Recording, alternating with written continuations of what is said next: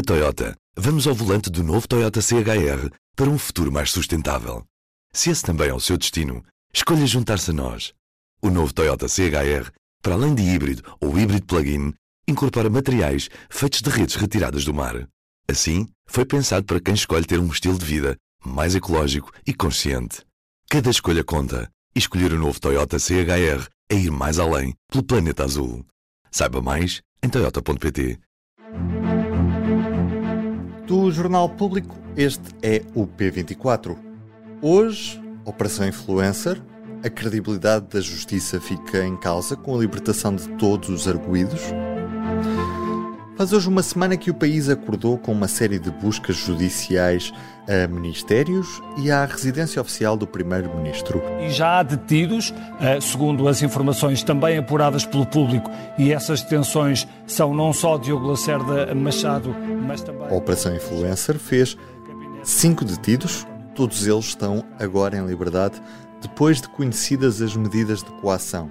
Vítor Scária, Lacerda Machado, o presidente da Câmara de Sines e dois administradores da Start Campus.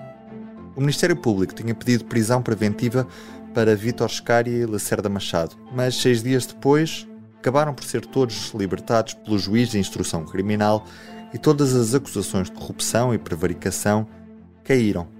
O processo continua e já sabemos que o Ministério Público vai recorrer, mas a percepção pública é de que a montanha pariu um rato se os tempos da justiça não são os tempos dos média, não fica bem à justiça a existência de um clima de opacidade onde a generalidade da população não percebe o que está em causa. Liguei para o advogado Guilherme Figueiredo, que é antigo presidente da Ordem dos Advogados. É com ele que vamos perceber se o que aconteceu é normal ou nos deve preocupar sobre o estado da justiça em Portugal.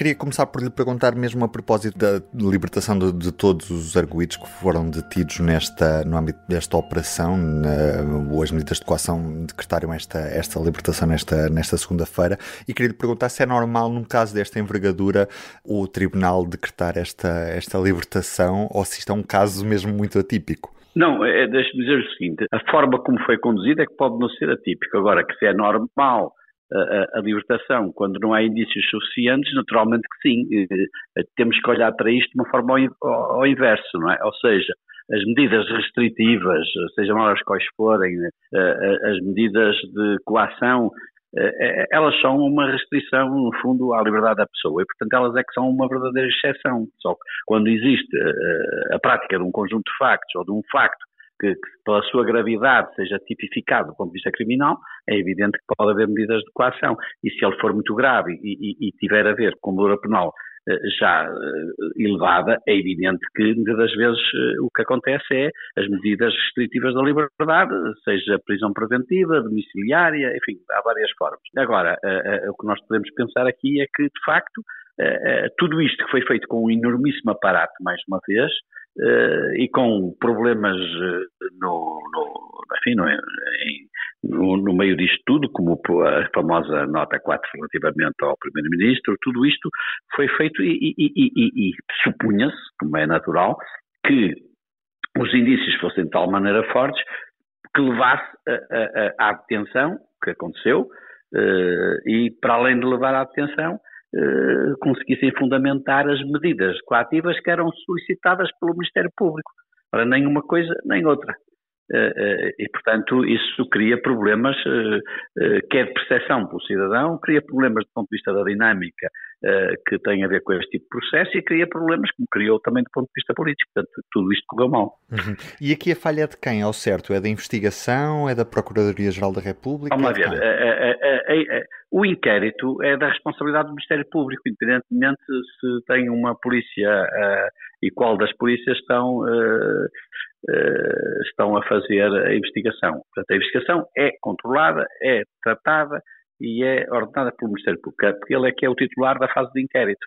E, portanto, aqui o que poderíamos dizer, entre parênteses, é que é muito estranho que, mais uma vez, num processo que parece ter grande complexidade, uh, o, o, Ministério Público dispensa a Polícia Judiciária, que é que tem competências para os crimes de, de, de grande complexidade, e, e, e, põe uma outra polícia a tratar da, da investigação. Uhum. E isto é comum acontecer, esta substituição da Polícia Judiciária por outro órgão de polícia? Já aconteceu noutros processos, eh, dos chamados megaprocessos. Eh, e, esse é um problema que tem que ser eh, analisado no futuro, tirar daqui consequências, para que não haja dúvidas sobre a quem compete isso, independentemente de quem, tem, a quem é titular da fase do inquérito.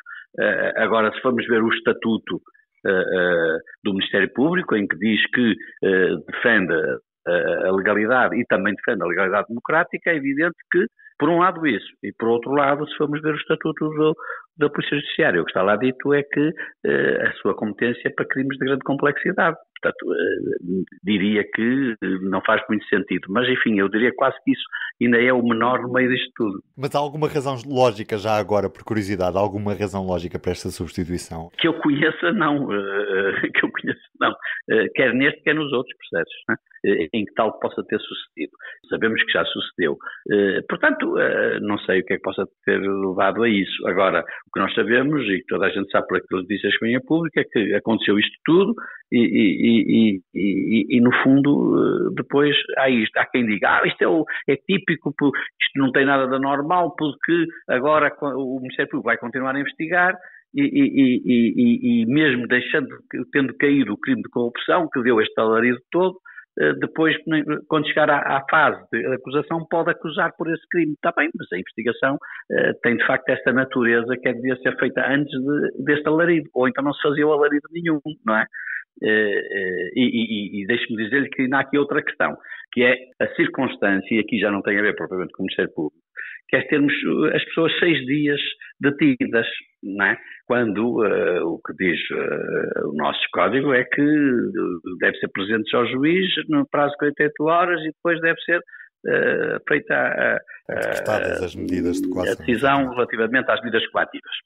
Quer dizer, não se percebe seis dias para depois concluir isto, também provavelmente não seria necessário. Agora, aqui uma coisa que parece fundamental e eu tenho falado nela, que é o problema se nós defendemos a autonomia do Ministério Público, temos que defender simultaneamente a responsabilidade do Ministério Público.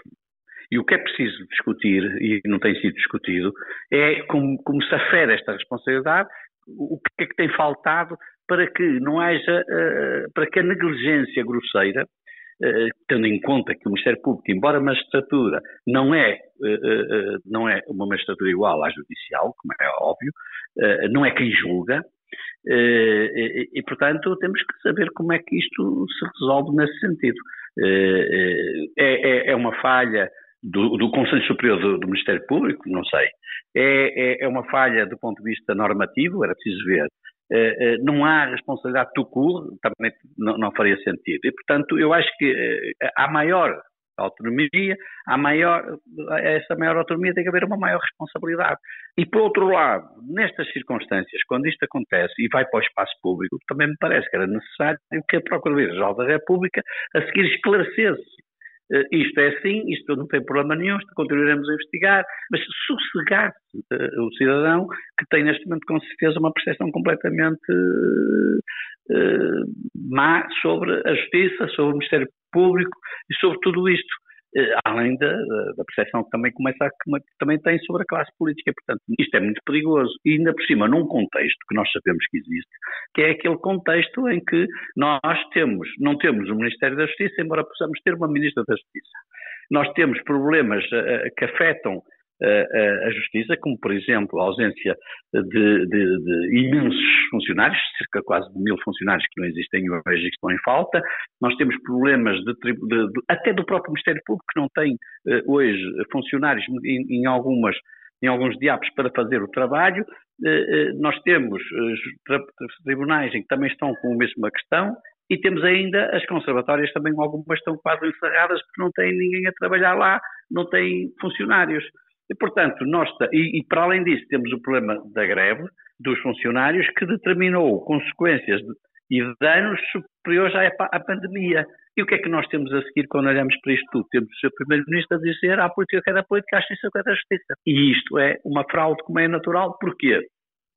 Porque se a política não cria condições objetivas e subjetivas para, para o seu trabalho, é evidente que a justiça não consegue fazer aquele trabalho. Portanto, não é verdadeiro que a política quer a política, a justiça quer a justiça. Isso tem a ver com outro plano, que é um plano posterior, o plano das, do, do, jurisdicional, não é no plano anterior. Isto é, no plano, no plano das, da criação das condições. Se não se cria condições, é evidente que a justiça não funciona. E, portanto, neste momento, neste contexto complicado, quer do ponto de vista uh, uh, das, das condições próprias para o exercício da, da justiça, da, do período complicado do ponto de vista político, do período complicado do ponto de vista internacional.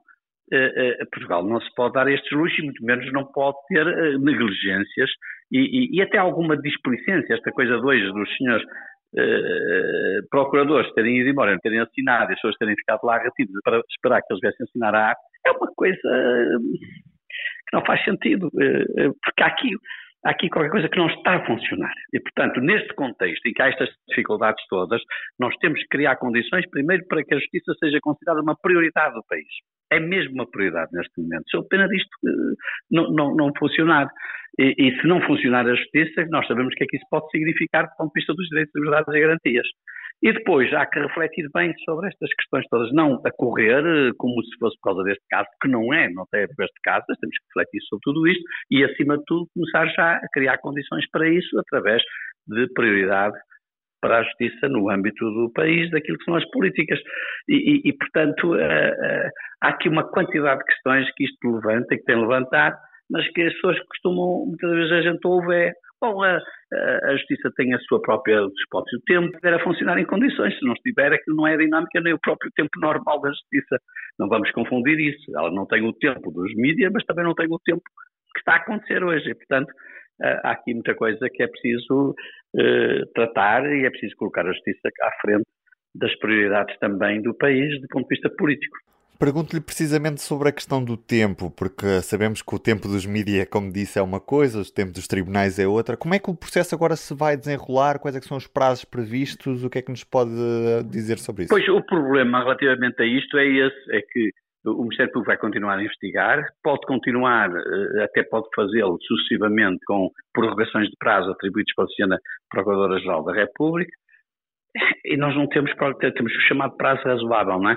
Mas isso não é nada. Eh, e, portanto, eh, claro que depois vem dizer, nós não temos condições, está bem, mas uma coisa é não ter condições, então é preciso afetar essas condições. Sou pena de começarmos todos a pensar que não tem condições, porque a política não quer que tenha condições.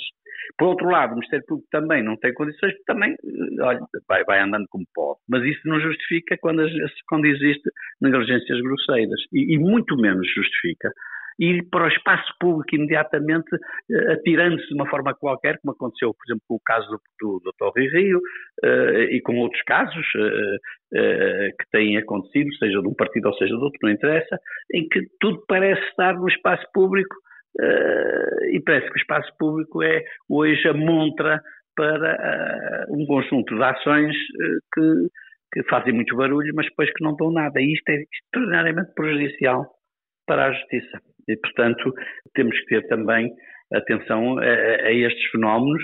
O problema da presunção de inocência que vai à vida na generalidade, porque nós sabemos o que é que ele significa do ponto de vista processual, mas, mas também sabemos o que é que significa do ponto de vista do espaço público, que não é exatamente a mesma coisa. E, e, e portanto, esta questão relacionada com a, a, a, presunção de inocência por um lado, o, o, o, o, segredo de justiça por outro, tudo isto tem vindo a ser colocado em crise eh, e que eu julgo que é colocar em crise na profissionalidade da própria crise da justiça que está hoje.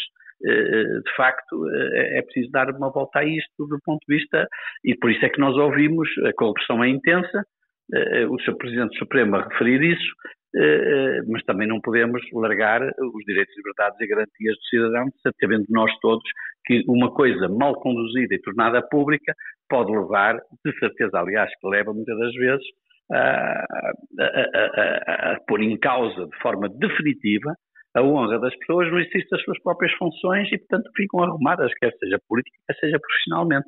Então, também temos que ligar a esse lado. É preciso atuar, é preciso combater a corrupção, se calhar até de várias formas que não têm sido atacada. É, é preciso tudo isso, mas também é preciso eh, não, cumprir eh, as regras que digam respeito ao direito de liberdade e garantia de, de cada um dos cidadãos para que ele não seja envolvido a dada altura em circunstâncias que fazem lembrar uh, o processo de Kafka. Agradeço-lhe imenso por este bocadinho, foi um prazer ter falado Nada. consigo, foi muito claro. Este é um dos temas que está em destaque na edição do Público desta terça-feira, dia em que também olhamos para o mais recente candidato à corrida, à liderança do Partido Socialista, Pedro Nuno Santos, já era um candidato afirmado há dias, mas nesta segunda-feira apresentou a candidatura na sede nacional do Partido Socialista no Largo do Rato. Eu sou o Ruben Martins, com a música original de Ana Marcos Maia. Este foi mais um P24, no dia em que soubemos que estamos nomeados para os prémios PODs, na nossa categoria de notícias, informação e, se não me engano, também economia. Obrigado a si que está desse lado, é sempre um prazer. Obrigado por estar com o público. Até amanhã.